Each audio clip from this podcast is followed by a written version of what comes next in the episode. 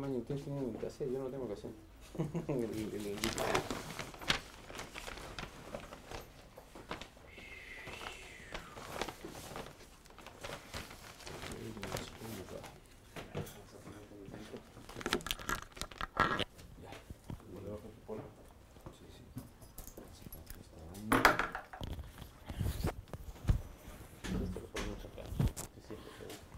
Hola. Hey yo.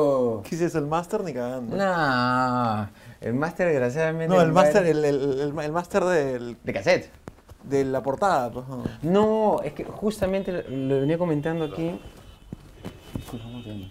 Milagros. Ah, Milagros. Este. Que el. ¿Cómo se llama? El, el tema es que yo tengo todas las cosas así, este, grosas, las tengo en la casa de- de mis padres. Es pucha, así bajo siete llaves. ¿Por qué? ¿Por qué? Porque del estudio, entre una y otro estudio, a veces no sé, en fin, las mudanzas y todo, me he dado cuenta que me faltan cosas, weón, y hay gente que se ha pelado cosas así. Felizmente de narcosis nada, ¿no? Pero la narcosis un día simplemente escaneé un montón de, de- de- de- ¿cómo se llama?, de material y lo guardé en otro sitio, lejos, ¿no? A, a resguardo, digamos, y está en la casa. Entonces yo lo que he traído son cosas así que he encontrado por ahí, por el estudio, que no son vamos muchas. viendo poco a poco, ¿ya? ¿Ah? Va- va- vamos yendo poco No, a no, poco. pero- claro, poco a poco. Este, Ahí vemos, como tú digas. ¿qui- ¿Quieres poner esto por, por, por allá? Donde quieras. No, esto Todo esto, mano, todo sí. esto. Eso ponlo. Por ahí a la... Más bien Primero esto que habría todo- que apagarlo, ¿no? Bueno, si te llaman, normal. Si me Quiero- llaman normal. Sí, sí es urgente esto ahora porque estás viniendo bien temprano. Quiero preguntarte antes que nada, ¿estás harto que te preguntan por narcosis? ¿Si has contado la historia 10.000 veces? ¿O No. normal? O sea, me da igual. Estoy da harto, ejemplo, igual, me- es que narcosis no es pues, este, digamos, no es mar de copas. Hay cosas de mar de copas que sí me hartan, como, ay, ¿por qué mar de copas? Que el otro día le dije a una chica, no voy a responderte esa pregunta después de 22 años. Ya averígalo. Narcosis, para quienes no saben y han vivido debajo de una roca todo este tiempo o este, son pulpines, eh, fue una banda de, de las, de las principales de rock subterráneo, de la primera movida de rock subterráneo. Primera camada, diría. Primera camada, o- Y eso, yo diría, yo diría que segunda. Porque Ya, quiero... me- me enca- ya, cu- ¿Cuál es la, la primera? La primera, bueno, viene un poquito antes, ¿no? Que es este, Cola Rock y todos estos grupos que... Cola Rock. Claro, que era el grupo de Kilowatt, el amigo de montaña, de... En fin, que, que- que más adelante se convirtió en leucemia, todo eso, ¿no? Bueno, Kilowatt no estuvo en leucemia, pero este... Digamos que toda esa primera etapa de grupitos que, que comenzaron a hacer este, música por su cuenta con lo que había y con lo que sea y con los conocimientos que tenían, este, viene de, de un poquito antes, ¿no? Bueno, según tú, la segunda camada. Diría que la, la, la cama de ¿cómo es? una y media. Ya, este, entonces ellos fueron la proto camada entonces. Más o menos, El, sí. el episodio, ce- el, el capítulo piloto claro, cero. ellos básicamente empezaron todo este rollo de, em, de hacer la música. ¿Qué pasa? O sea, a romper un poquito con el esquema, ¿no? Que es también lo que hizo el punky en, en el- en- a finales de los 70. El esquema de tienes que ser un super músico para Ujú, hacer música. ujú. ¿no? Agarra lo que tengas y compón lo que quieras y haz Y- música. ¿Cómo se juntaron? ¿Qui- ¿Quién eras tú? ¿Qué hacías? ¿Cómo conociste a Pelo o a Ya, Cachorro? la cosa es así. Yo en realidad fui una especie como de invitado. Esa es la verdad. Eh, narcosis, como Narcosis existió creo que unos meses antes que yo entrara, antes tenían el nombre, digamos, provisorio de SA, creo, o algo así, sí, Sociedad no, Sociedad me creo que se llamaba. Y ensayaban en la casa de uno de ellos, creo que de pelo. Eh, ¿Quién cantaba? Cantaba un pata que se llama, ah, le decían el Gallito Carrillo. Eh, tocaba la batería un pata Piccini, se apellidaba Piccini, le decían el Piccini, y creo que es este pariente de mi compadre de autobús. Claro, de Totalmente Piccini. sí. De repente, no creo que haya muchos Sí, Piccini, sí, ¿no? sí, sí, sí, ese- él me lo dijo una Aguanta, vez, pero era, mi tío. o- era otro cantante, era otro baterista. Otro cantante y otro baterista. ¿Y Cachorro era guitarrista qué?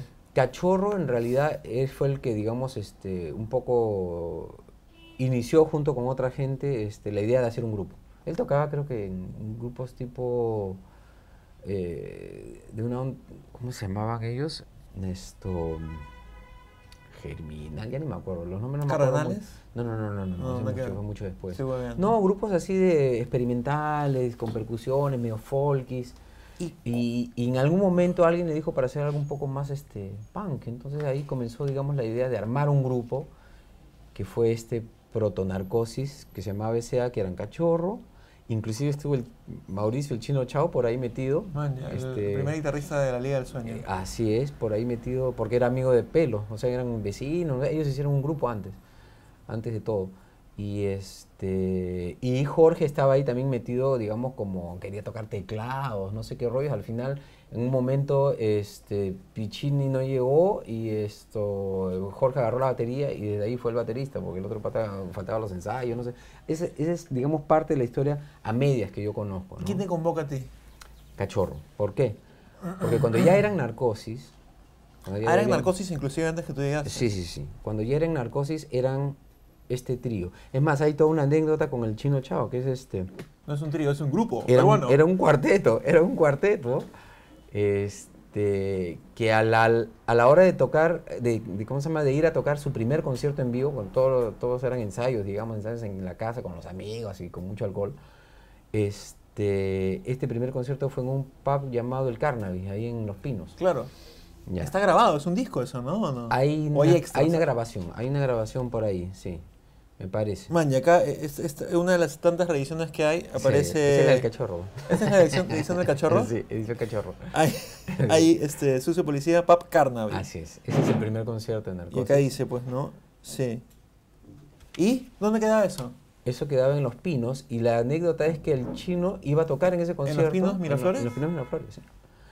Y este y decidió no tocar porque él consideraba que todavía no estaban ni bien ensayados, ni las canciones estaban completas, ni sonaban bien. O sea, no era el momento de tocar en vivo. Dijeron, no, nosotros queremos tocar. Entonces se fueron los otros tres y de ahí se separó el grupo. O sea, ahí terminó la relación del chino con Narcosis. O sea, el primer concierto O sea, acá no... ya era un grupo separado. Sí. es una anécdota divertida. Y en Los Pinos y Miraflores. Lo- Y Miraflores. ¿Y tú qué hacías por esa época? Por esa época yo andaba, yo acababa de regresar de dos años de trabajar como ingeniero electrónico sin título en Cañete, de armar dos fábricas de desmotadoras de algodón, porque yo, yo salí del colegio en el 76, imagínate, eh, creyendo que iba a ser ingeniero electrónico, no por mí, sino porque mis papás me habían convencido que yo tenía que ser ingeniero electrónico. Pero en 10 años, hasta el 86, del 76 al 86, lo que hice fue trabajar en mil cosas, estudiar mil cosas, todo lo iba abandonando, porque en realidad lo que en mi camino me llevaba hacia la música, pero claro, tenía el tumor eh, de la música no es una profesión, la música Claro. te vas a morir de hambre, no sé qué rollo. Entonces tenía ese miedo que todos teníamos en esa época. Y aparte la situación, obviamente el país, política y social era fregada y, claro. y, y, ¿cómo se llama? económica también era una situación de no future, ¿no? o sea, terrorismo por un lado, este, terrorismo de Estado por el otro, situación económica fregada, había un... Y yo, Estamos hablando del gobierno de Alan ya. del gobierno Alan, y, este, y yo no tenía, digamos, un camino seguro. Acababa de regresar de dos años, después de, de abandonar la, la universidad, de dos años de trabajar en una chamba que sí me parecía que me gustaba, que la hacía bien, me querían llevar a Bolivia a armar a otras fábricas, pero también me di cuenta que no era lo que yo quería hacer toda la vida. Entonces estaba en esa onda de regreso a la universidad, me voy para Bolivia, ¿qué hago? ¿Qué hago mi vida? Y me llama Cachorro y me dice, oye, tengo este concierto, donde mi cantante no puede ir porque tiene que hacer su confirmación o algo así. y pucha, era el primer concierto donde les iban a dar un bolito, ya, no sé, 100 soles, 200 soles, no sé. Y dije, ya, vamos, ¿no? Total, me pareció divertido un poco como para volver a la onda. Me enseñó las canciones que me parecieron cualquier cosa. Cuatro temas nomás tocamos, que no tenían ni principio ni final. O sea, eran como desestructurados los temas. Cantamos y al final de ese concierto, que fue en La Palizada, que ¿Dónde era el segundo concierto en La Palizada, en, en la Avenida del Ejército, ya. este, justo en la, en la- en la esquina opuesta de, eh, del óvalo, del óvalo del, del ejército que está ahí nomás. Eh, y al final del concierto de Cachorro me dice, oye, tengo muchos problemas con el cantante, que ya no va a los ensayos, que está anda con una chica y no sé qué, no tiene mucho interés.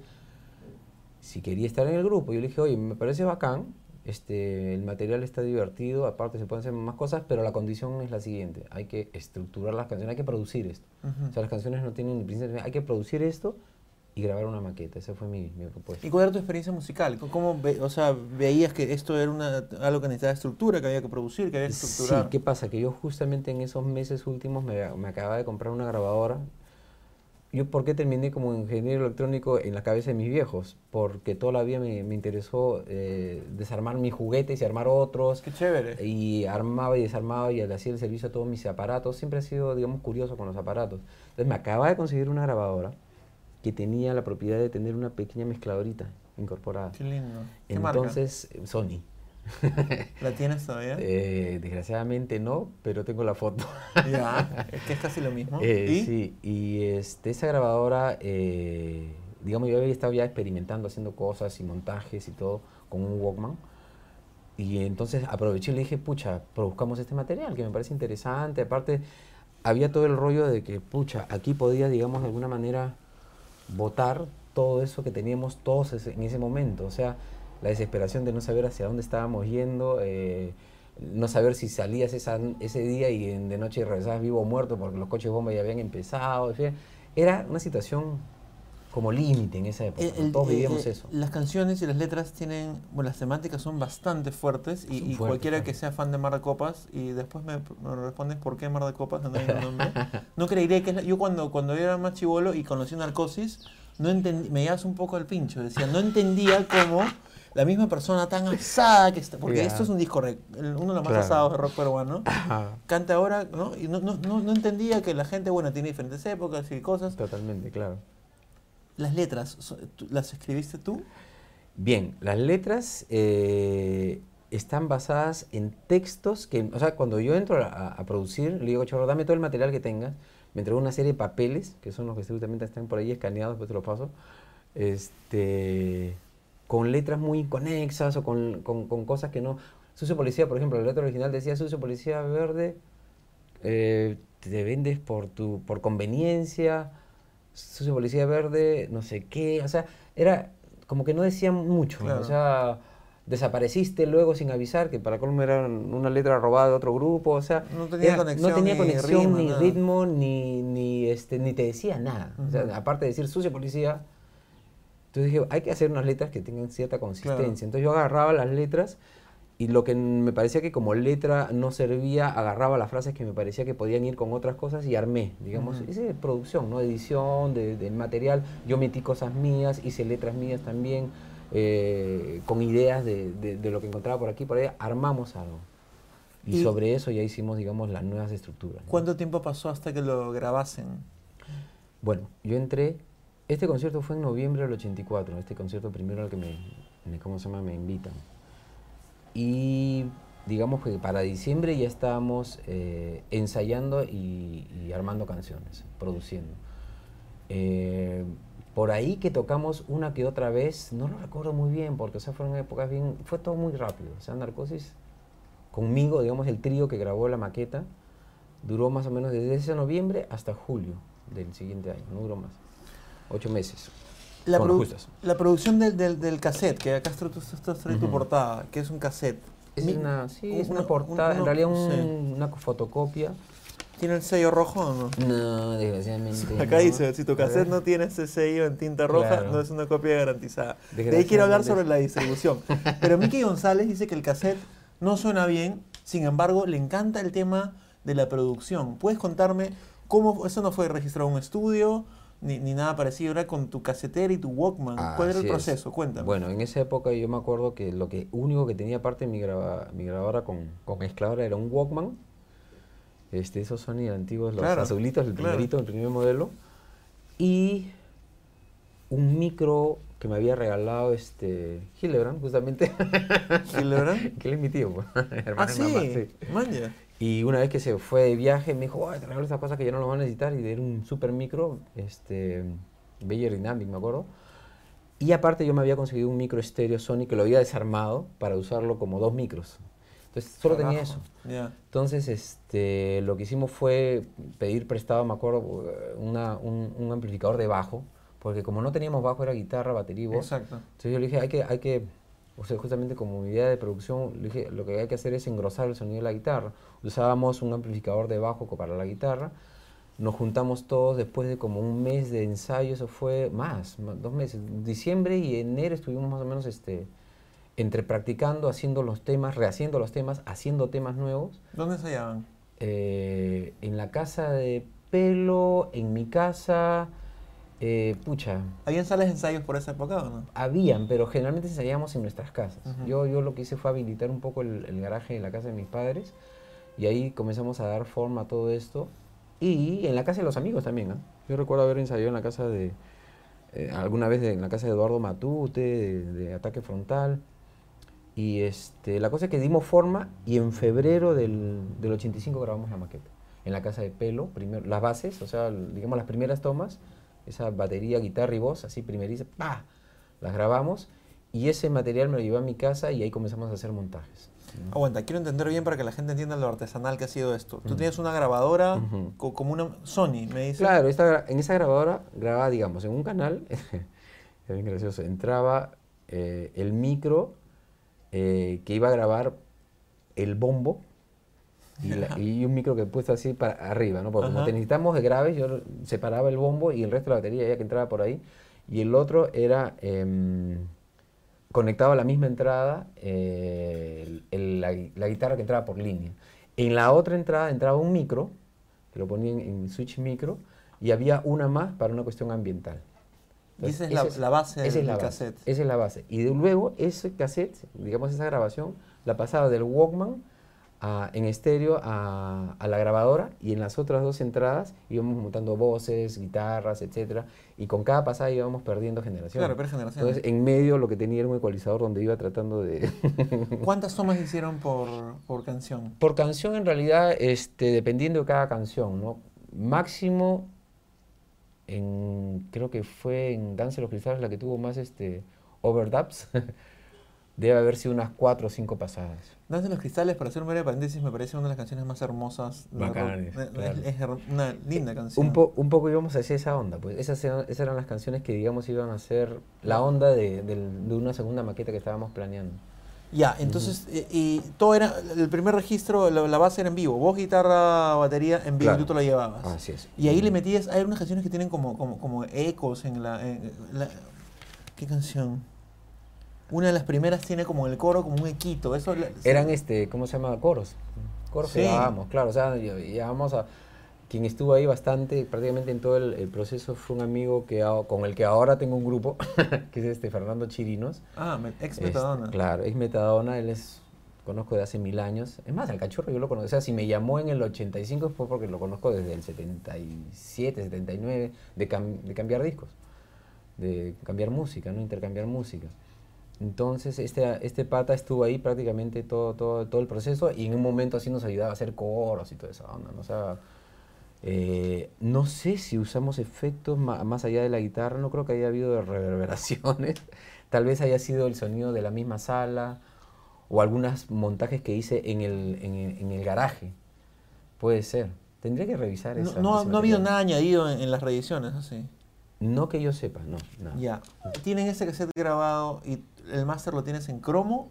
no tengo un cassette de cromo. Son preguntas recontra nerds, pero No, no, no, no, me pare- no me parece nada, me parecen interesantísimas. Lo tienes en cromo. ¿Y cuál es el proceso de decir, ok, vamos a sacar una maqueta, quién la va a multicopiar, quién va a hacer la portada, dónde vamos a venderla?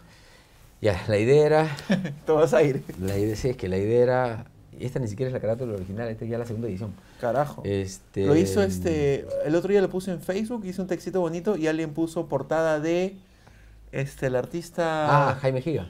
Jaime claro. Giga, claro. Jaime Giga No sabía, yo creía que era algo No, no, fotocopiado no, no, no. de. Él hizo, él hizo todo lo que es este, la, la carátula, ¿no? O sea, yo creía que era algo fotocopiado, así como se hacían los fanzines antes. de Que es un poco eso, él recortó, la, la, la idea básica que es este soldado, es un libro de, un libro nazi creo que sobre, Wow. sobre Hitler, sobre no sé qué onda, y él le puso ya la pared y, el, y obviamente el puñal. Tienes Es el, más. Tienes el máster. ¿Y quién se encarga de, ok, vamos a eh, multicopiar, vamos a producir la edición del cassette? Claro, eh, eh, yo, ¿no? Porque ¿Tú? soy- claro, de, de alguna manera quien, digamos, tomó la iniciativa de hacer una producción, de grabar un cassette, porque ¿qué pasa? También teníamos un montón de cassettes y de, y de- y de grupos en la época, de España, de Alemania, de, de Italia, cosas que escuchábamos que eran maquetas. Y aquí nunca nadie había hecho nada como Que eso. venían por correo postal, había todo. No, simplemente había ya una, en, en Europa ya había, y en Estados Unidos también, una cultura de maquetas, es decir, hazlo tú mismo. Hazlo tú mismo, pero, pero a eso Ajá. voy. ¿Cómo llegaban a Lima? Porque yo he escuchado que Gonzalo Farfán dice que había todo un circuito clandestino de envío y recibo de maquetas. Totalmente de amigos, de correo. En esa época no existía. Correo el postal, claro. correo postal. O sea, de, de- de gente que se escribía o gente que viajaba y "Eh, encontraba esto, no sé qué, y nos copiamos todo el O mundo. sea, era el hazlo, el hazlo tú mismo panqueque a mil por hora. Totalmente, y cópiate, y cópiate, y cópiate, y cópiate, eran copias de copias de copias de copias, que es lo, lo que ocurrió con Narcosis luego, ¿no? Porque Ahí vamos nosotros- a ir, ya, aguanta. Ujú. Poco a poco. ¿Qué es la, para spoilear un poquito, es la maqueta supuestamente más pirateada del Liceo de Rock Dicen. Dicen. ¿Quién hace este, el arte de, de las letras y de...? Las letras creo que las escribí yo y las organizó todo lo, digamos, todo el, el diseño gráfico es de Jaime Giga, ¿no? Y ese, ese collage también es de Jaime Giga. ¿Dónde multicopiaron, queriendo decir, dó- dónde sacaron las copias de todos los cassettes? En casa. ¿En casa? Teníamos de esas, pucha, tecnología de punta en la época, esas este, copiadoras. Primero era de mi, de mi grabadora, con la, que mi- la misma con que grabamos, del, del Walkman a eso. Y más adelante fue con una esas este, doble caseteras. ¿Siempre usando el máster o no? ¿O Eh, no, el máster lo tenía guardado y lo que hacía era una copia de copias, un copión. Entonces, copi- del máster copiaba a una, una mu- muy, buena copia y con eso hacíamos copias. Si se gastaba, entonces volvía a hacer otro, otro ¿Tienes copión. tu ¿no? máster en cromo todavía? No, ese la tengo bajo siete llaves. De ese han sacado algún máster para, para hacer... ¿Cuántas reediciones de, de- en, Bien. disco hay? ¿Cómo, ¿Cómo ubicas que esta es la del cachorro? Porque se llama Por Pasajero del Horror. eh, pues sí, por la, por la carátula, por, por, por eso. Hay otra, es edición. hay otra edición ¿Qué sucede? Yo te explico. Nosotros nos separamos en circunstancias un poco belicosas. a su madre. Porque justamente el tema del- de los subs y todo este rollo tiene que ver un poquito con que y con el rollo también de que mucha gente entre grandes comillas me odiaba y todo ese rollo Ah, sí, no sabía eso. era por el tema de que yo toda la vida me apestó lo, lo- lo subterráneo. O sea, yo, yo, yo, digamos, me vi forzado a, a meterme en lo subterráneo porque, bueno, na- Narcosis era mi grupo y, y había que hacerlo y había que meterse. Y dije, ya, bacán. Entonces sí encontré gente muy bacán, gente que luego ha hecho cosas, no sé, has hablado de Gonzalo Farfán, de, de ¿cómo se llama?, de, de la gente de Ataque Frontal, que en ese momento se llamaban Guerrilla Urbana, que después cambiaron de nombre porque era muy peligroso llamarse Guerrilla Exacto, por Urbana. la época del terrorismo. No, entonces era gente que sí realmente, o sea, estábamos ahí porque queríamos hacer cosas, queríamos hacer música, queríamos hacer, decir cosas y finalmente queríamos de alguna manera irnos hacia la música, o sea, tratar de, ¿cómo se llama? De, de, eh, ¿cómo se llama? De, bueno, eh, vivir de la música de alguna manera o hacer algo con la música que fuera importante, ¿no? Eh, en, nuestra, en nuestra vida. Pero había muchísimo, muchísimo de, ¿cómo se llama? De, de pose también. O sea, casi todo el mundo estaba, que estaba metido ahí, sobre todo la gente que iba a escuchar, ¿no? Era más el rollo, "Oh, yo también soy punk, y yo también soy queer, y yo también, o sea, y esa, eh, o sea, a mí no me interesaba, o sea, yo decía, ¿dónde está la carne todo esto? ¿no? O sea, ¿Cuántos como movimiento tenía, éramos muy poca gente, como movimiento contracultural, quiero decir, ¿no? Ujú. A la gente que se metió ahí de la literatura o la poesía. ¿Cuántos años tenías en ese momento? Yo era viejonazo, tenía 25 años, 25, Ya. 26. Entonces, era, digamos, el, de todos ellos era el, el mayor. Pero, este, entonces ya tenía otra cosa en la cabeza también. O sea, yo, yo ya sabía que yo estaba hacia, en un camino que de alguna manera, no lo sabía conscientemente, pero sabía que estaba en un camino que me iba a llevar hacia algo como que sucedió, ¿no? Después de un tiempo me llama a mí que me dice, oye, este, qué, qué mal suena tu cassette, pero qué paja la producción, no sé qué. Entonces fue como un espaldarazo. Dije. Pacha, este, yo ni lo conocía. O sea, después ya cuando me di cuenta y, y valoré sus palabras, ¿no? Dije, pucha, que este, le gustó la producción, eso quiere decir que tenía un oído totalmente distinto. O sea, él ha escuchado, podría haber dicho cualquier cosa, ah, esto es una porquería, eso", pero se dio cuenta que había una producción. Entonces fue a raíz de eso que me hizo, hoy quiero que trabajes conmigo, que el estudio, no sé qué, después me invitó a tocar en el grupo, etcétera, y para mí eso fue mi universidad. Dije, esto es lo que quiero. Yo no tengo cómo estudiar en este país ingeniería de sonido, porque no existe la carrera hasta ahorita. ¿No Existen existen institu- existen institutos? Institutos, pero a nivel carrera no hay. Ya. O sea, ingeniería de sonido como carrera en una universidad no existe. Existe ahorita que la UPC con una, un- una onda de música y producción y administración, ¿no? Pero nada más. Entonces en esa época menos, todavía no había institutos ni nada. Entonces el pata me dice, quiero que trabajes en mi estudio. Para mí, las Playboys de mi época eran las revistas de consolas y o esas eran mis Playboys. Con eso yo este, me vacilaba, ¿no? O sea, pucha, e- e- eso es lo que yo quería, hacia, ahí, hacia eso iba. Y de alguna manera fue Narcosis la puerta. Porque fue Narcosis la que escucha a Miki, Miki me llama, y con eso, digamos, y le dije a mis viejos, dejo todo, chao universidad, chao todo, esto es lo que quiero hacer, y adiós. ¿Y ese- esa historia cómo, cómo se relaciona con la pregunta que te hice de cuántas ediciones hay de...? Mm, Y no se relacionan absolutamente nada, porque yo soy así, me voy por la tangente. Este, Pero vamos a abordar un toque. Multicopiaron esos cassettes. En la Sí. grabadora que dices, ¿quién Ah. los distribuía? ¿Dónde se dejaban? ¿A consignación? ¿A venta? Los llevamos. ¿Mano a mano? Lo que pasa es que fue una. La primera edición fue de 200 cassettes porque no teníamos plata para más. Compramos 200 cassettes, los multicopiamos y los vendimos ahí en las. En las ¿Cómo se llama? En, las, en los conciertos que dábamos, que en realidad, hasta antes de febrero, perdón, ¿cuándo fue eso? Eh, sí, febrero del, del 85, no éramos muy conocidos porque es a raíz de lo de Rock en Rio Rimac que ya nos empiezan a llamar a los conciertos, porque toda esa etapa entre noviembre, diciembre y enero íbamos a los conciertos, pero nadie nos conocía. Lo que íbamos es que, como conocíamos a la gente de leucemia, ellos nos llamaban, porque a ellos ya los estaban llamando para los conciertos, a ellos y a, no me acuerdo si escuela existía ya en esa época. Y este, nos decían, oye, vamos, va a haber un concierto en tal sitio, en Zárate, en no sé dónde, la, la, la". este, vengan. Entonces íbamos para que ellos en algún momento, hablando con los organizadores, nos encontraban un espacio, un momento en que nos dejaban subir y tocábamos todos los temas. Ah, sin bolo. Sin sin bolo. nada. Ustedes Íbamos- pagando su movilidad. Claro, O sea, bolo, ni 100% qué bolo. panqueque. Claro, es- Ya, íbamos a tocar. No había galerías, no había Quilca, no había Colmena. había nada, No había nada no de eso. había nada o sea, de y cuál- eso. si alguien decía, maña, me ha gustado esta banda que se llama Narcosis y me gusta leucemia, ¿dónde puedo conseguir sus cassettes? La primera remesa se vendió entre esos conciertos y, y mi casa. Yo le daba mi teléfono, mi dirección, entonces iban y Acá sale la dirección del cachorro, pues antes Creo que sí, cachorro también, claro, cachorro. Creo que nos repartimos lo que hacía y cada uno vendió, una cosa así. No sé si cachorro sigue viviendo ahí, pero acá sale algo. Ahí sí. ¿Ahí vive todavía? Todavía. Este, ¿dónde está la dirección? ¿Pellitos? Sí, pero no la encuentro. No debe ser acá. No, no, está en el... Tú dices, yo no recuerdo haber puesto dirección del cachorro en esta. ¿ah? Yo tengo una portada de Narcosis donde aparece la dirección. Sale Fernando Vial. Tú dices. No, te juro, no la leí en otro lado. Acá no está. Ah, tiene que ser acá, pues. No, te juro que no. Déjame...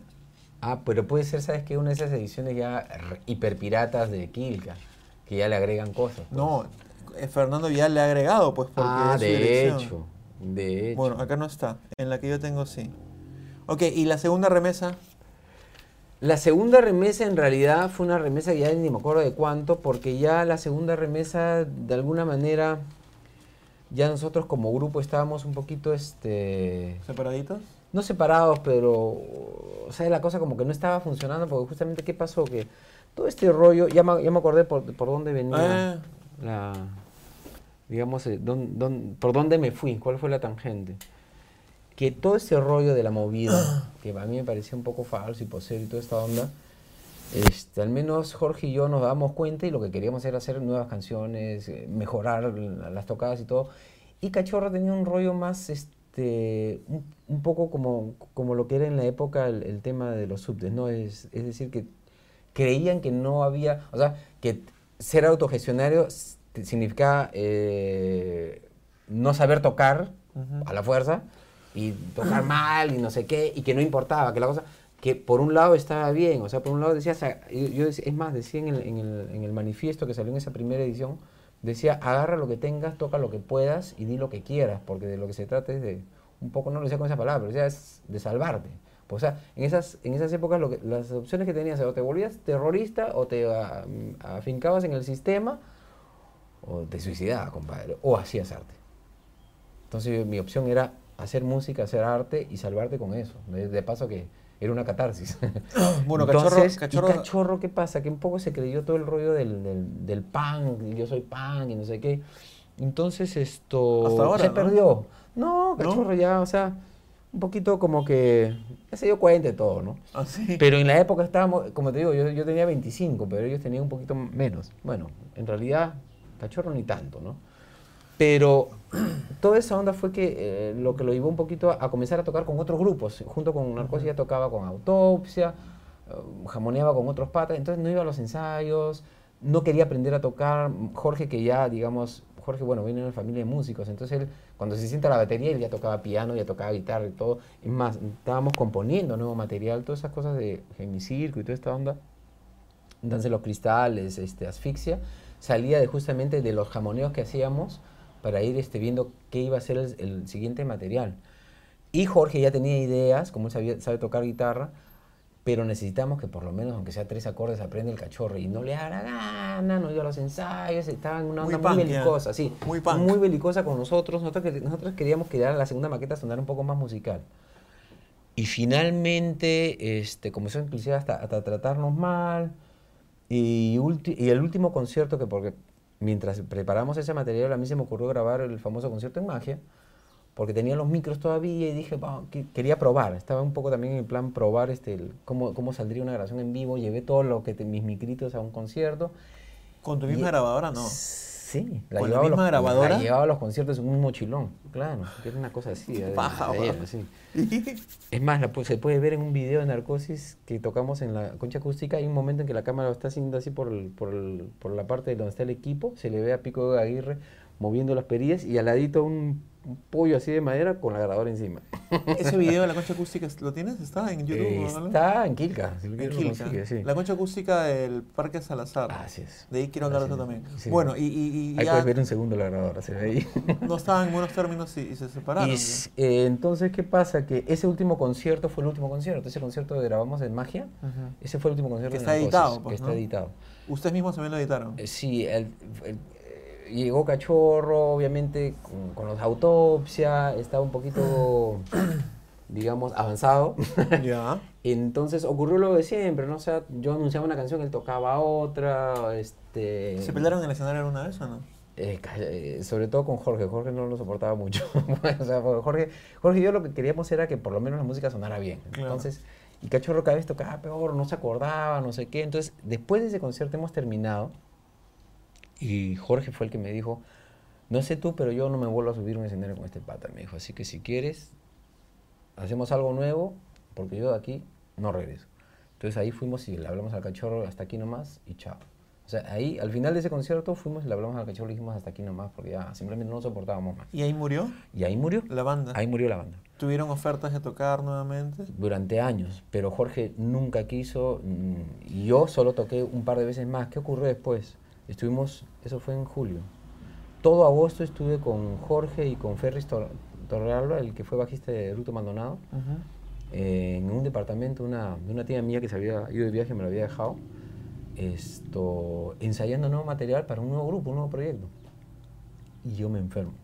5 de septiembre del, del 85 caigo con meningitis. A la mierda. Estuve tres meses fuera, totalmente fuera, me, casi me muero, estuve al borde de la muerte. Y cuando regreso, digamos ya más o menos recuperado, porque tuve un mes en la clínica y dos meses de recuperación. Este, ya Jorge había armado Eructo Maldonado, porque obviamente me enfermé, él quería seguir con el proyecto, llamó a otra gente y armó Eructo Maldonado.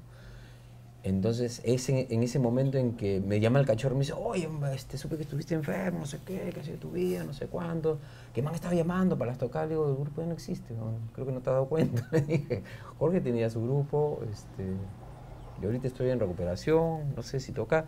Finalmente me convenció para tocar una vez más en diciembre de ese año en un concierto de la Concha del, del Concha de Campo de Marte y una vez más en el Rock en Rio Rimac 2 en febrero o enero. Un ratito, quiero entender. sí. Luego, to- me has contado la meningitis en noviembre y diciembre del 85. Ah, o sea, todo no, lo que- no, no, no. no, Ya, te has confundido. Septiembre, octubre. ¿De qué año? Del 85. O sea, todo lo que me has contado ha pasado durante el mismo año. Durante el mismo O sea, todo ha sido. Claro, yo entro en el 84 a Narcosis, noviembre del 84, empezamos en diciembre a trabajar el material, llega el 85 y en julio se acaba el grupo. O sea, medio año. ¿Y en qué momento le perdiste la vista a este cassette? ¿Y, y cómo, cuando hubo como una segunda reventada del cassette, cuando ya todo el mundo hablaba que ese era un clásico, que una leyenda? Claro, no, lo que pasa es que se termina el grupo, yo ya no hago cassette ni nada, el que se encarga de hacer copias y digamos de vivir de narcosis de alguna manera fue el Cachorro. cachorro. Yo dije, ya no quiero saber más de esto, se acabó, ya hice mi chamba. Y, este, y, lo- y- y finalmente le hice lo, me- lo mejor, lo mejor que pude, finalmente, y dije, ahí nomás, ¿no? Estábamos un poco hartos. Y yo lo que quería era pasar al siguiente paso del siguiente grupo. Me enfermo, salgo, ya no hay grupo, no sé qué, no tenía perspectivas, viene cachorro. este, lo que hice fue llamar a un patita en mi barrio que tocaba batería, ensayamos tres o cuatro canciones y tocamos en ese concierto el Campo de Marte y en el Rock en Río de Rima que ya tenía Cachorro, su nuevo grupo que se llamaba Feudales. Feudales. Puta, me llaman y dicen, oye, pero están llamando a Narcosis. Y digo, pero tú ya tienes tu nuevo grupo. Lo que pasa es que pides Narcosis. Digo, ya, hagamos una cosa, que es lo que hicimos. Vamos como Narcosis con Luchín, que era el bajista de Feudales. O sea, básicamente Narcosis era el baterista que había tocado con Narcosis en esos dos conciertos, en el concierto de diciembre, más Luchín, más el cachorro. Entonces le digo, voy yo, como, vamos como Narcosis junto con, con Carlos y con, y con Luchín. Nos presentamos como Narcosis, tocamos dos canciones de Narcosis y de ahí yo los presento a los feudales y me quito. Y eso es lo que hicimos. Tocamos dos canciones de Narcosis y si se sabe que me importaba. o sea, salimos, cantamos como narcosis, uso policía, creo que y represión, o represión y destruir. Y dije, yo ahora los dejo con los feudales. Y me quité y se quedaron ellos tres, ya como feudales. Y ahí, de ahí hasta el 2001. Pregunta contra. Nerd. ¿Qué, qué sello era este? ¿Quién lo selló? ¿Tú, tú lo sellaste? Yo, lo- yo lo hice pues, simplemente para eso, para, para- un poco por joder. ¿Y qué sello era? ¿Era un sello de Era un algo? sellito, ¿Una sonrisita? ¿Algo? No, no, era un sello así redondo que decía Narcosis, copia original o algo así. eso lo tengo escaneado en un sitio, te lo voy a pasar. ¿Qué, qué tienes en... ah, Milagros, pásanos el... ¿Tienes cositas interesantes ahí? Se me están escapando miles de preguntas, como la Sí, concha acústica. Tengo que hacer un especial. La concha acústica de, de- de- de- del Parque Salazar. Del Parque Salazar. Me interesa que me cuentes qué pasa ahí. Pero vamos a ver qué hay acá. ¿Qué habrá acá? ¿Qué es esto? No, esto no, es- esto no es tan viejo. Esto es lo de Colombia, de 2007, olvídate. Aquí hay algunas cositas, por ejemplo. Esto creo que son cosas inclusive que me ha pasado el cachorro que se las tengo que volver mañana. Colegio de los Reyes Rojos. Carajo. Y ahí está el sello. Voy a tomar unas fotos todas para después publicarla. Este es lo que te hablo. Rock en Río Rimac. Ahí están los feudales. Luchín y Cachorro. ¿No puedo mostrarlo acá? A ver, dime si... Ese es el concierto que me hablas. Tú dime, Leo, si se Claro, ve. aquí estamos, mira. Pero no cambies de... Rock en Río Rimac 2. Ahí está. ¿Ahí mira. lo tienes? Ahí estamos como narcosis. Yo estoy arriba, Luchín, Cachorro y atrás Carlos. Aguanta otra, esperamos un segundito. Ahí está. Estas son fotos tomadas por Dalmacia Ruiz Rosas. Además era una poetisa, ¿no? ¿O no? Es sí, es poeta. Total. Una- un par más, ¿ya?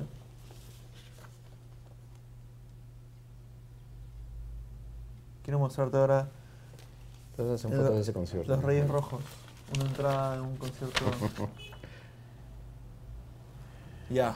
Pelo en el que, en el, ¿cómo se llama? En el garaje de, mi- de la casa de mis padres, ensayando. Jorge Madueño. No te la pierdas. Esto no sé exactamente qué es. Ah, esto es Jorge. ¿Qué tiene acá? Ah, pero este es. What the. Oh, su madre. ¿Eso qué es? este es el ca- No sé dónde ha salido esto. Este es el, este es el cachorro, parecía una especie de. Pero ese ya es más un poco más nuevo, pues, ¿no? Sí, ese ya es de, de la época de pasajeros del horror, feudales. En fin, ¿Qué más hay? ¿qué más hay? Aquí no hay mucho, desgraciadamente. Toma, mira, te regalo. Ah, gracias. Narcosis. Yo no sabía que había ahí. Esto, por ejemplo, es interesante, ¿no? Esto fue la. ¿Salieron en Máximo Rock and Roll? eh, salió la. como. un, un, un, un review del, del vinilo. Ah, una vez que salió vinilo. Ya. ¿Qué hace esto acá? Nada que ver, ya. ¿Y qué decían del vinilo? Pucha, que es, es bien gracioso. Ahí está, ¿qué es esto? Yo sé que hay un narcosis este, gringo también, pues. ¿En serio? Sí, hay un grupo narcosis gringo. Pucha, ¿dónde estará? Yo pensaba que lo tenía. Ah. Oh. Puta. Cuando se nos murió Eduardo. Sí, bueno. ¿Tú sabes que, que- cómo fue esa vaina? Yo estudié con él en la de Lima. Me lo, enco- me lo encontré un mes antes, en la esquina de mi casa. Cosa extrañísima. Sentado en, en las escaleras de una iglesia que hay al costado de mi casa. Digo, ¿qué haces acá? ¿Qué es tu vida? No sé qué. Ah, sí, que estábamos esperando un pata que salga, no sé qué, acá con otro pata. Le digo, oye, compadre, va este. Va a haber un concierto de narcosis, quieren tocar ya, pajísima, y vamos a tocar juntos, compadre. Y murió. Y murió al mes. José Eduardo Matute, guitarrista Esa fue la última que nos Frontal. vimos. Yo estudié con él en la de Lima, estudió conmigo. Ah, yo no sabía eso. Sí. Bueno, no lo encuentro. No importa, eh, sigamos conversando Sí, antes sigamos que... conversando. Escucha, este, quiero que me cuentes qué era la concha acústica del Parque Salazar. ¿Qué, ¿Cómo que era? Yo nunca la conocí. Yo conocí el- el- una vez, la única vez que me acuerdo que fue el Parque Salazar, que ahora es Larcomar. Sí. Una loca me agarró palazos.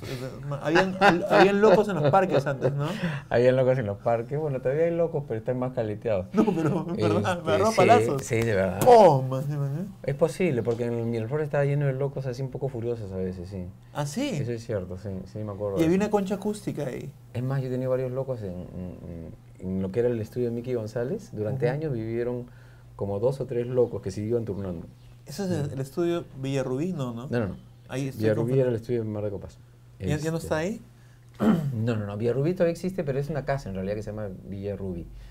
Eh, pero después nos cambiamos de local a lo que fue antes el estudio de Mickey González. ¿no? Donde estamos ahorita, Mar de Copas, es lo que fue el estudio de Mickey González. Concha acústica del, del Parque Salazar. La- lo que era era una concha acústica donde se hacían espectáculos. Ya no existe, el, el- el- no se usa el término ni se generan, ni se construyen conchas Ya acústicas, no se construyen conchas acústicas, ahora se construyen nomás estas porquerías horribles que todas las inmobiliarias quieren, este, bueno, ¿Qué nos quieren, nos quieren llenar pues la, la ciudad de porquería Y en esa- concreto. Y en esa concha acústica, ¿cómo podían darse conciertos de rock subterráneo, contestatario, anti? Raro. ¿Por qué? La, digamos, la coyuntura ahí era gente como Alfredo Rosell.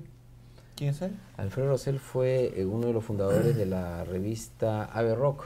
Claro. Eh, luego fue durante años manager de Mickey González y antes de eso productor de los primeros conciertos subtes. Es más, él un poco que acuñó el término este, rock subterráneo de alguna manera. Yo no sé exactamente quién lo inventó, pero él, digamos, lo hizo público. Prim- eh, concierto subterráneo, no sé qué, fue él, eh, a través de la revista Ave Rock, que hizo estos conciertos. Y el segundo concierto, que fue este, el de la concha acústica, fue, creo que se llamó algo así como eh, el rock subterráneo ataca otra vez, una cosa así. Y fue el primero en juntar lo que eran grupos que en, en la época eran el mainstream, Río, TV Color, Mickey González, con leucemia, narcosis, ¿Ah, sí? y- claro. ¿Y los públicos? Entonces, ahí nos conocimos. Además, eh, ahí es donde yo por primera vez escucho a Mickey González. Ah, este era Mickey González. no tenía idea. Este, y el público normal, porque, o sea, digamos, de alguna manera, de lo que se trataba era un poco utilizar, eh, digamos, la capacidad mediática que tenían esos grupos entonces, que, el- que el público rockero era así, ¿no? Si ahorita es así. Pero en los ochentas En esa no, no, no, Río Ajá. y Mickey González no eran como que mega estrellas y todo. Me estrellas, pero de un mercado de ese tamaño. Pero igual. yo, yo veo clips de, de, de Río con estadios llenos y coliseos llenos. ¿no? El videoclip era- Río posiblemente, mira. Pero a, a mí González yo lo he visto en conciertos así donde traían, por ejemplo, los enanitos verdes o qué sé yo, y le tiraban piedras. Porque la gente, el público peruano, antes el rock nacional le apestaba. Querían ver a, los- a los, a los internacionales.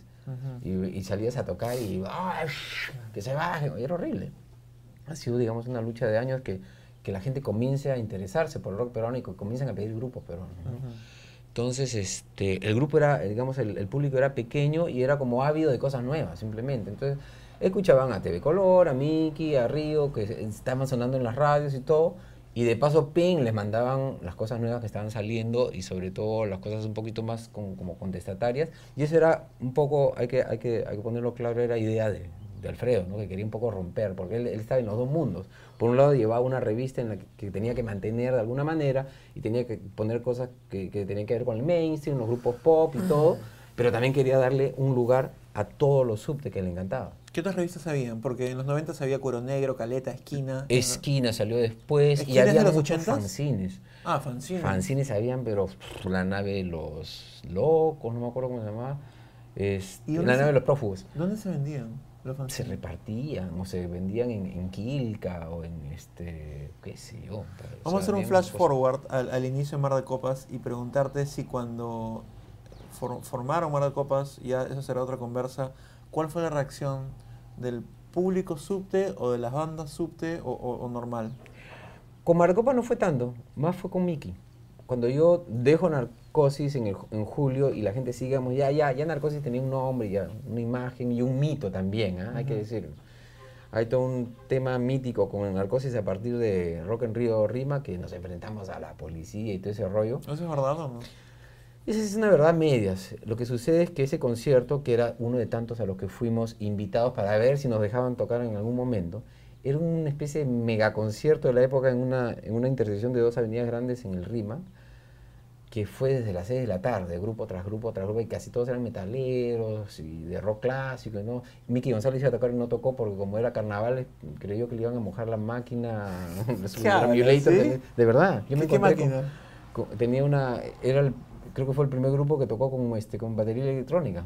Y en esa época era un aparato de este tamaño, ahora son así, Claro. que te costaba dos mil dólares. Entonces dijo, pucha, le cae agua y, y manco. ¿Cómo me enteré? Porque me encontré con su, su bajista, Eduardo Freire, que estaba ahí, me yo lo conocí de- también de, la- de la época de cambiar discos, intercambiar discos en los 70. Le digo, ¿qué hace por acá? Que estoy tocando con Mickey González. Fue la primera vez que oí hablar de él. Y este, pero nos vamos porque sucedió esto, ¿no? De los, los carnavales. Entonces se quitó. Y tocaron un montón de grupos y al final de la noche, nosotros ya dijimos, nos vamos a tocar ya. Este, la gente nos decía, ya, ya pueden subir, ahorita, ahorita, ahorita. Entonces, pucha, traté de juntar a toda la gente que estaban, estamos dispersos y ya habíamos decidido durante el día no tocar Sucio Policía porque habíamos visto tombos por todas partes. Porque como había tanta gente, había mucha seguridad. Entonces hemos subido y Leo Escoria, subiendo, me dice, oye, ya no hay tombos, me dice. ¿Cómo que no hay tombos? Han ido todos. Tóquenla, me decía. Entonces convencer al cachorro, que es el que no quería. La tocamos ya al final, ok, ya al final, vemos. Tocamos destruir, tocamos este, represión, no sé qué. La tocamos, ya la tocamos, pum, comenzamos. No llegamos ni a la mitad de la canción, compadre, que yo comencé a sentir unos golpes acá, pa, pa, yo cantaba y pa, volteaba y no veía nada. Cuando eso me doy cuenta y me volteé, era un tombo que me estaba- quería dar de macanazo. Entonces comienzo a pelearme, todo en segundos, ¿ah? ¿Trepaban en el escenario? el Trepaban en el escenario. Uno de los organizadores se tira encima del tomo, me lo quita encima. Entonces, en los pocos segundos que trataba de perca- percatarme qué le estaba sucediendo, habían este tombo peleándose con el organizador, dos tombos más diciendo a la gente de los sonidos, apaguen todo, se acabó, no sé qué. El público ¡ah! gritando, policía, socio, no sé qué. ah". La gusanera viniendo al fondo tirando disparos al aire y per- dispersando a la gente. ¿Qué es la gusanera? La gusanera, el camión donde te levantan, pues, Ah, la leva, la leva. Y entonces dije, what to do? Y el cachorro así, congelado. Y eh, Jorge desaparecido. Porque Sí. después Jorge me enteré, él me lo contó. Él estaba en un lado de la batería, donde justamente estaba la, la escalera donde se ingresaba al escenario. Entonces él estaba tocando así, vio un tombo, dos tombos, tres tombos, dejó de tocar y se quitó. Simple. Cuando vio que me comenzaron a magar, se quitó. Entonces, este, yo agarraba a cachorro el cable, su guitarra, ¡corre, weón! Y hemos corrido seis cuadras sin parar. Así, ¡ah! Nos Wow. subimos a una nueve y chao, ahí se A acabó. una, a una nueve. A una nueve, claro, al lince, frente al lince, el rima al lince. Y esa es la historia de, de Robert Río Rimo. O sea, en realidad salimos corriendo como unos locos y metieron, pucha, no sé, un montón de personas al- a la cana que no fuimos nosotros, ¿no? Todos los que, digamos, se quedaron ahí, este, levantaron un montón de gente. Cuando cantas las canciones ahora, porque se han reunido bastantes, Ese varias es el veces. Que ese es el mito. Cu- Cuando cantas las canciones ahora, tú ah, introduces las canciones bien asado. De alguna manera, porque Narcosis de alguna manera también fue madurando como, como algo que quedó, ¿no? Y finalmente ha quedado como algo que en la actualidad, en algunas canciones se puede actualizar. En todo, bueno, o sea, el hemicirco es el En mi circo no, no- no hay que cambiarle nada, Nada. está igualito. El, el está igualito. microbús es la combi de ahora. La misma, misma. Este, sucio policía, no hay que comentar. Y, y así. Claro, sucio policía a veces la cambio por sucios políticos o sucio lo que sea ahorita, ¿no? Pero te sientes, o sea, cuando yo, periodistas, a veces que te sientes asado cuando cantas, Sí, no, todo bien, cuando, can- no, cuando cantas esas canciones realmente te sientes asado por, por la onda, porque te mandan Claro que sí, todo. porque finalmente, este, como decían en la época, ah, no, yo soy pan, no sé. Yo soy finalmente un músico y soy una persona que vive en una sociedad y si, esa, si hay cosas que están mal, pues hay que gritarlas, hay que decirlas. Te quiero preguntar esto O sea, a mí me parecía que Narcosis era eso, era un vehículo como para también despertar a la gente, decirle, esta weá está mal, pero Claro. tú también estás mal. Cuando yo decía, vamos a tocar la canción Represión, decían, sí, represión, la policía. Yo siempre les decía, no, esto- esta canción no habla de la represión policial, habla de la represión que hay en ti, huevonazo, decía, o sea, y la gente, "Ah", me escupía, yo los escupía, Los porque escupieron en el trataba. 2001 que se reunieron, Claro, escupieron claro. un montón. Pero es que esa era, la, esa era digamos, la... ¿Cómo te puedo decir? Eh, esa catarsis era tanto del grupo como de la gente. Entonces yo lo que trataba era que hacer que la gente reaccione. Los insultaba, ellos me insultaban, todo, pero o sea, lo que quería era, hey, despierta. Y en huevón", medio de las Entonces reuniones- dices punk, a ver, ¿qué haces por...? En medio de las de reuniones. decir soy no- punk. ah, puede ser una pregunta tonta, pero en medio de las reuniones, cuando han hecho reuniones varios, varios años seguidos, Mm. nunca decías, de repente mi imagen con Narcosis va a dañar mi imagen con Mar de Copas o no tenía nada que ver. No, tenía Nada que- ver. Para mí la música es una sola, ¿no? Y ya tienes etapas en las que haces una cosa u otra o, o cambian tus intereses, o sea, la música es una para Te quiero preguntar eso hace 20 años y puedes no responder si quieres. Lanza de los cristales, ¿los cristales son los, los moñitos de, de un güiro o no? No sé, porque esa, la, la palabra danza, lo que, la, la frase danza de los cristales venía de un escrito de cachorro y creo que se refería un poquito al, a los cristales de la coca, más bien.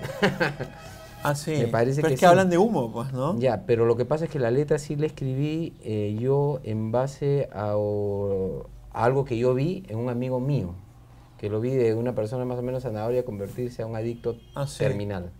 Entonces, un poco pensando en él, este, escribí la canción. ¿Y se, se recuperó o no? Mira, pasó por muchas este, rehabs y finalmente lo perdí de vista. No sé qué Wow. fue. Quisiera no Mm. necesitar más de ese fuego que me consume, pero Ajá. no sé cómo voy a parar. Estoy condenado a seguir esta danza. Claro, yo escribí esa canción pensando en mi pata cuando, la última vez que, lo, que, que pa- paré con él, que nos, me quedé en su casa. Yo, yo soy una persona que nunca fumó, nunca se ha metido nada, ya, simplemente no lo necesitaba. Para mí mi droga toda la vida ha sido la música. Entonces yo siempre tenía, digamos, esa idea de que ¿para qué lo demás si la música con la música basta? Basta. Y con este pata traté de ayudarlo, de sacarlo, de convencerlo, pero ese día que lo vi fumarse en una madrugada 85 quetes, uno tras otro, De pasta. de pasta, me di cuenta que en realidad no dependía ni de mí ni de nadie, sino de él. Y hasta No- ahí quedó, ¿no? No, O sea, le hicieron una intervención, nada. ah, No sé, No o sea, sirve. yo no sé, yo hablé con sus padres, mi gente, muchísimos años, muchísimas... No sé, ¿no? Es, un- digamos, un- es una historia antigua, pero en ese momento, digamos, que tenía toda esa imagen tan fuerte, Ujú. entonces escribí esa canción por eso, ¿no? Porque me pareció que la... ¿Cómo se llama? La, la frase era poderosa, danza de los cristales, ¿no? Finalmente, estaba, yo lo veía como metido en una especie de danza loca. y- La canción, la canción es hermosísima. Es. En, en el documental Segunda Dosis, no sé si, ahora que comentas que tú eres más tranquilo y todo, no sé si Anile Fevalen comenta, bueno, Huicho lo veías todo así aguerrido en escenario, pero el pato era recontra mansito. Lo que ¿Eso pasa es dice? que, claro, tú te subes al escenario y haces lo que tienes que hacer. Claro. Es decir, tienes esta, este material, tienes esas letras, tienes que tener, digamos, una actitud frente a lo que estás diciendo. Pero eso no quiere decir que me baje y siga haciendo el mismo, la misma bestia. Aparte, como dice la canción, ¿cómo explicar que me vuelvo vulgar al bajarme de cada escenario? O sea, en el escenario soy una persona, soy un personaje o la, y, y lo que ve la gente es lo que quiere ver la gente. Pero tú Ya. eres la misma persona, arriba o abajo es la misma persona. Lo que pasa es que arriba tienes que cumplir con, digamos, el papel que te has propuesto como músico, como intérprete de algo que estás este, eh, haciendo en ese momento, ¿no? Interpretando. El documental Grito Subterráneo, de hecho, lo has visto. Grito subterráneo, ¿no? ¿Cuál es ese? Eh, un señor Montero lo dirigió. Grito está en YouTube. Ah, Julio. No, no, no. ¿No he viste. Grito Subterráneo? No, no, no, no. Tendría que verlo. Que es un documental bien artesanal con un montón de pegas de VHS de la época. Bien- Está en YouTube, es bien. Bueno, Sal- un, salen ustedes. un gran este, docum- documentalista de la época, de esa época, es este, el pata este Pepe Yompian, Ah, no he escuchado. nada. que debe tener una cantidad de material. Yo creo que está hecho en base a mucho del material que él grabó. Es más, lo único que existe en Narcosis que es este famoso Betamax original, que es el que sale en el de La Segunda Dosis, que es un documental eh, preparado por un colombiano. Este, es sacado con material de Pepe, ¿no? Entonces yo creo que lo de Julio va un poco por ahí, en- juntando material de Pepe. Pero quisiera verlo, voy a verlo. Cuando en mi- está en YouTube y se ve hasta el culo, pero igual es chévere por el feeling. Era un Betamax. Sí. Cuando te hablan de narcosis, Ah. ¿qué, qué es lo que más lo más extrañas o lo que más aprendiste o lo que más rescatas de toda esa época? Ahora que me doy cuenta, muy cortita, ¿no? Bueno, él, lo loco, lo loco de esto es que con el tiempo, de lo que me di cuenta, porque todo es, yo siempre digo, yo, creo que toda la vida, al menos de- desde un momento en que comienzo a ver, yo creo que a partir de justamente de la experiencia de Cañete, que fueron dos años largos de chambear duro, es que comienzo un poco a trabajar eh, de una manera inconsciente, eh, siguiendo solo mi instinto. ¿no? Cuando ya veía que, digamos, ok, había, me había probado que lo que quería, lo que, lo que querían mis viejos que yo fuera, no era para mí. Entonces comencé un poco a llevarme por el instinto. Cuando me llama cachorro, acepto hacer, form- formar parte del grupo, pero poniendo ciertas condiciones. De ahí viene Miki, ta, ta, ta, ta, decido hacer esto. Entonces, como que yo siempre he sentido que de alguna manera Narcosis fue parte de esa, de esa decisión consciente inconsciente de, de comenzar a buscar un camino definitivo para mi vida. ¿no? Y, y con el tiempo finalmente, porque estuve peleado mucho tiempo, ¿no? el final de Narcosis fue tan abrupto, tan, porque habían tantas cosas por hacer y no se hicieron, que sí me dejó un, digamos, un sabor amargo durante mucho tiempo y no quería saber nada de narcosis ni nada. Tenía, digamos, una actitud muy parecida a la de Jorge, no, no quería saber nada con el cachorro ni nada, quería solo dedicarse a su nuevo grupo, etcétera, que es lo que hicimos finalmente. Pero con el tiempo me fui un poco, digamos, este, dejando de lado toda la parte amarga y en realidad dándome cuenta que narcosis finalmente fue una puerta de salida para mí. O sea, fue la, la puerta de entrada Claro, que te llevó a esto. que me llevó a, a- a dedicarme a lo que yo quería, que era, o sea, aunque sea como un oficio, ¿no? porque finalmente no estudié producción ni nada, eh, eh, Mickey fue mi universidad, o sea, trabajar en el estudio de Mickey, tocar en el grupo de Mickey, todos esos años donde aprendí, digamos, a la tarea de grabar, producir y todo eso, este, fue gracias a, a que si no hubiera hecho la maqueta, quizá Mickey nunca, nunca nos hubiéramos encontrado, esa es la, la verdad. Última pregunta, pero tienes que prometerme que la vas a responder. Ah, ¿Por qué narcosis? No, ¿por qué Mar de Copas? Ya fue. Pues es fácil, Henry. Ese es porque, fácil. Eh, el grupo original, digamos, el nombre original del grupo era una propuesta por Manolo y que venía de una parte de una letra, de la letra de este, Corazón de Acero, Haz de Copas. Ese es el nombre propuesto. Digamos, el nombre, el protonombre del grupo mientras grabábamos el primer disco. Y en algún momento comenzamos ya cuando estábamos terminando el disco, decíamos que íbamos a quedar más de copas, no creo que vaya a quedar, a nadie le gustaba, solo a Manolo. Entonces, este, en algún momento dijimos, hey, ¿por qué no nos hacemos una reunión y cada uno lleva ideas para los nombres? Yo llevé Mar. ¿Por qué? Porque en esa época escuchaba un grupo que me gustaba mucho, pero más que el grupo me gustaba el nombre del grupo, que se llamaba Mar otra vez. Mar otra vez es como que has llegado ¿no? A tierra y vuelves a zarpar. O sea, tenía una- esa imagen así como de continuar. Y entonces yo propuse mar, porque simplemente me gusta el mar, me gusta ver el mar, toda la vida el mar para mí ha sido algo muy importante. Y durante esa reunión, que fue bastante alcohólica, de ellos... Siempre te eh, abres tú eso. ¿qué? Es que yo no tomo. pues. No tomas nada, ni tomo una copa de vino, nada, una chela, nada. Estás estresado, Lo, he ¿no? intere- lo he intentado y no, el alcohol no me pasa. No pasa. Y este. Serían 4 o 5 de la mañana. estaba amaneciendo. ¿Te acuerdas del bar, bar Nautilus? ¿Tú llegaste a conocer? No, no llegué. Ya, bueno, es- ahí fue. Giovanni Sixi me habló de eso el otro día. Y se dijeron, se barajaron 20.000 nombres y, y combinaciones. Creo que me acuerdo que sí dijo algo así como corazón de copas, no sé qué, haz de copas. ¿Qué pasaba? Que haz de copas se parecía mucho a Haz de Reyes o algo así, que era un grupo español que escuchamos en la, época, uno, muy conocido. Entonces dijimos, no, haz de copas no, ¿no? Finalmente, yo me quito porque dije, ya, me quiero quitar, estaba aburrido de verlos aparte, todos muy borrachos. Me levanté y dije, bueno, hemos, hemos conversado toda la noche, nos hemos ido del tema y este, no hemos logrado nada, no hemos decidido nada. Lo único, lo único que hemos logrado es este mar de copas, así que yo me voy. Refiriéndome a todas las botellas vacías que había. Claro, claro, claro. Y eso es. Y Manolo dijo, eso es. y Fide, aunque ahora lo niegan, pero yo era la única persona lúcida, así que puedo afirmarlo, poético. Dijo. Esa fue la frase. Entonces yo le dije, ¿saben qué? Chao. Y me fui. Y al día siguiente, obviamente, todo el mundo, ya después de la resaca, dijo, no, marico, van ni a hablar, no. O sea, el todo el mundo dio el nombre como igual que, que todos los otros 50 nombres que se dijeron. Pero sucedió que ca- a la semana, una de las radios a las que les habíamos entregado los cassettes, Cassettes. cassettes, nos llamó y nos dijo, oye, este, ya escogimos un single, queremos pasarlo, ¿cuál es el nombre del grupo? Eran cassettes así, copiados por nosotros, no teníamos todavía ni, ni sello ni nada. Este, ¿cuál fue el último nombre que, que quedamos? No sé, ¿cuál? Mar de Copas. Ya, Mar de Copas, Mar de Copas. ¿Qué single era? ¿Ah? ¿Qué, qué, qué Dulce y? Veloz. Y lo quería pasar este W9. Al final creo que ni lo pasaron, no sé. Pero a raíz de esa, digamos, premura, dijimos ya, eh, ¿cuál fue Marco, Mar, Mar- Marcopas? Después fue un liazo, porque cuando las chicas se enteraron, ah, ¿por qué dijeron Marcopas? Ya quedó Marcopas. Entonces ya nos acostumbramos al nombre. Pero en realidad, ya ahí con los años, me he dado cuenta que en realidad este, los grafica, pues. ¿O son bravo. ¿Sí? Sí, son bravos. Bueno, gracias. Gracias No, por contar no, toda la gracias. historia. Está de puta No, madre. ojalá fuera toda. Bueno, hemos- he, he tratado de hacer la mayor cantidad de preguntas posibles. Si Tenemos que este, hacer una narco wiki. Hay que hacer una narco wiki. Sí, no, no sería mala idea. Y, y- y rastrear todo el material que... ¿Pelo tendrá algo? alguna- Pelo debe tener algunas cosas, de hecho. De hecho. Y este. Y Cachorro tiene bastantes cosas también.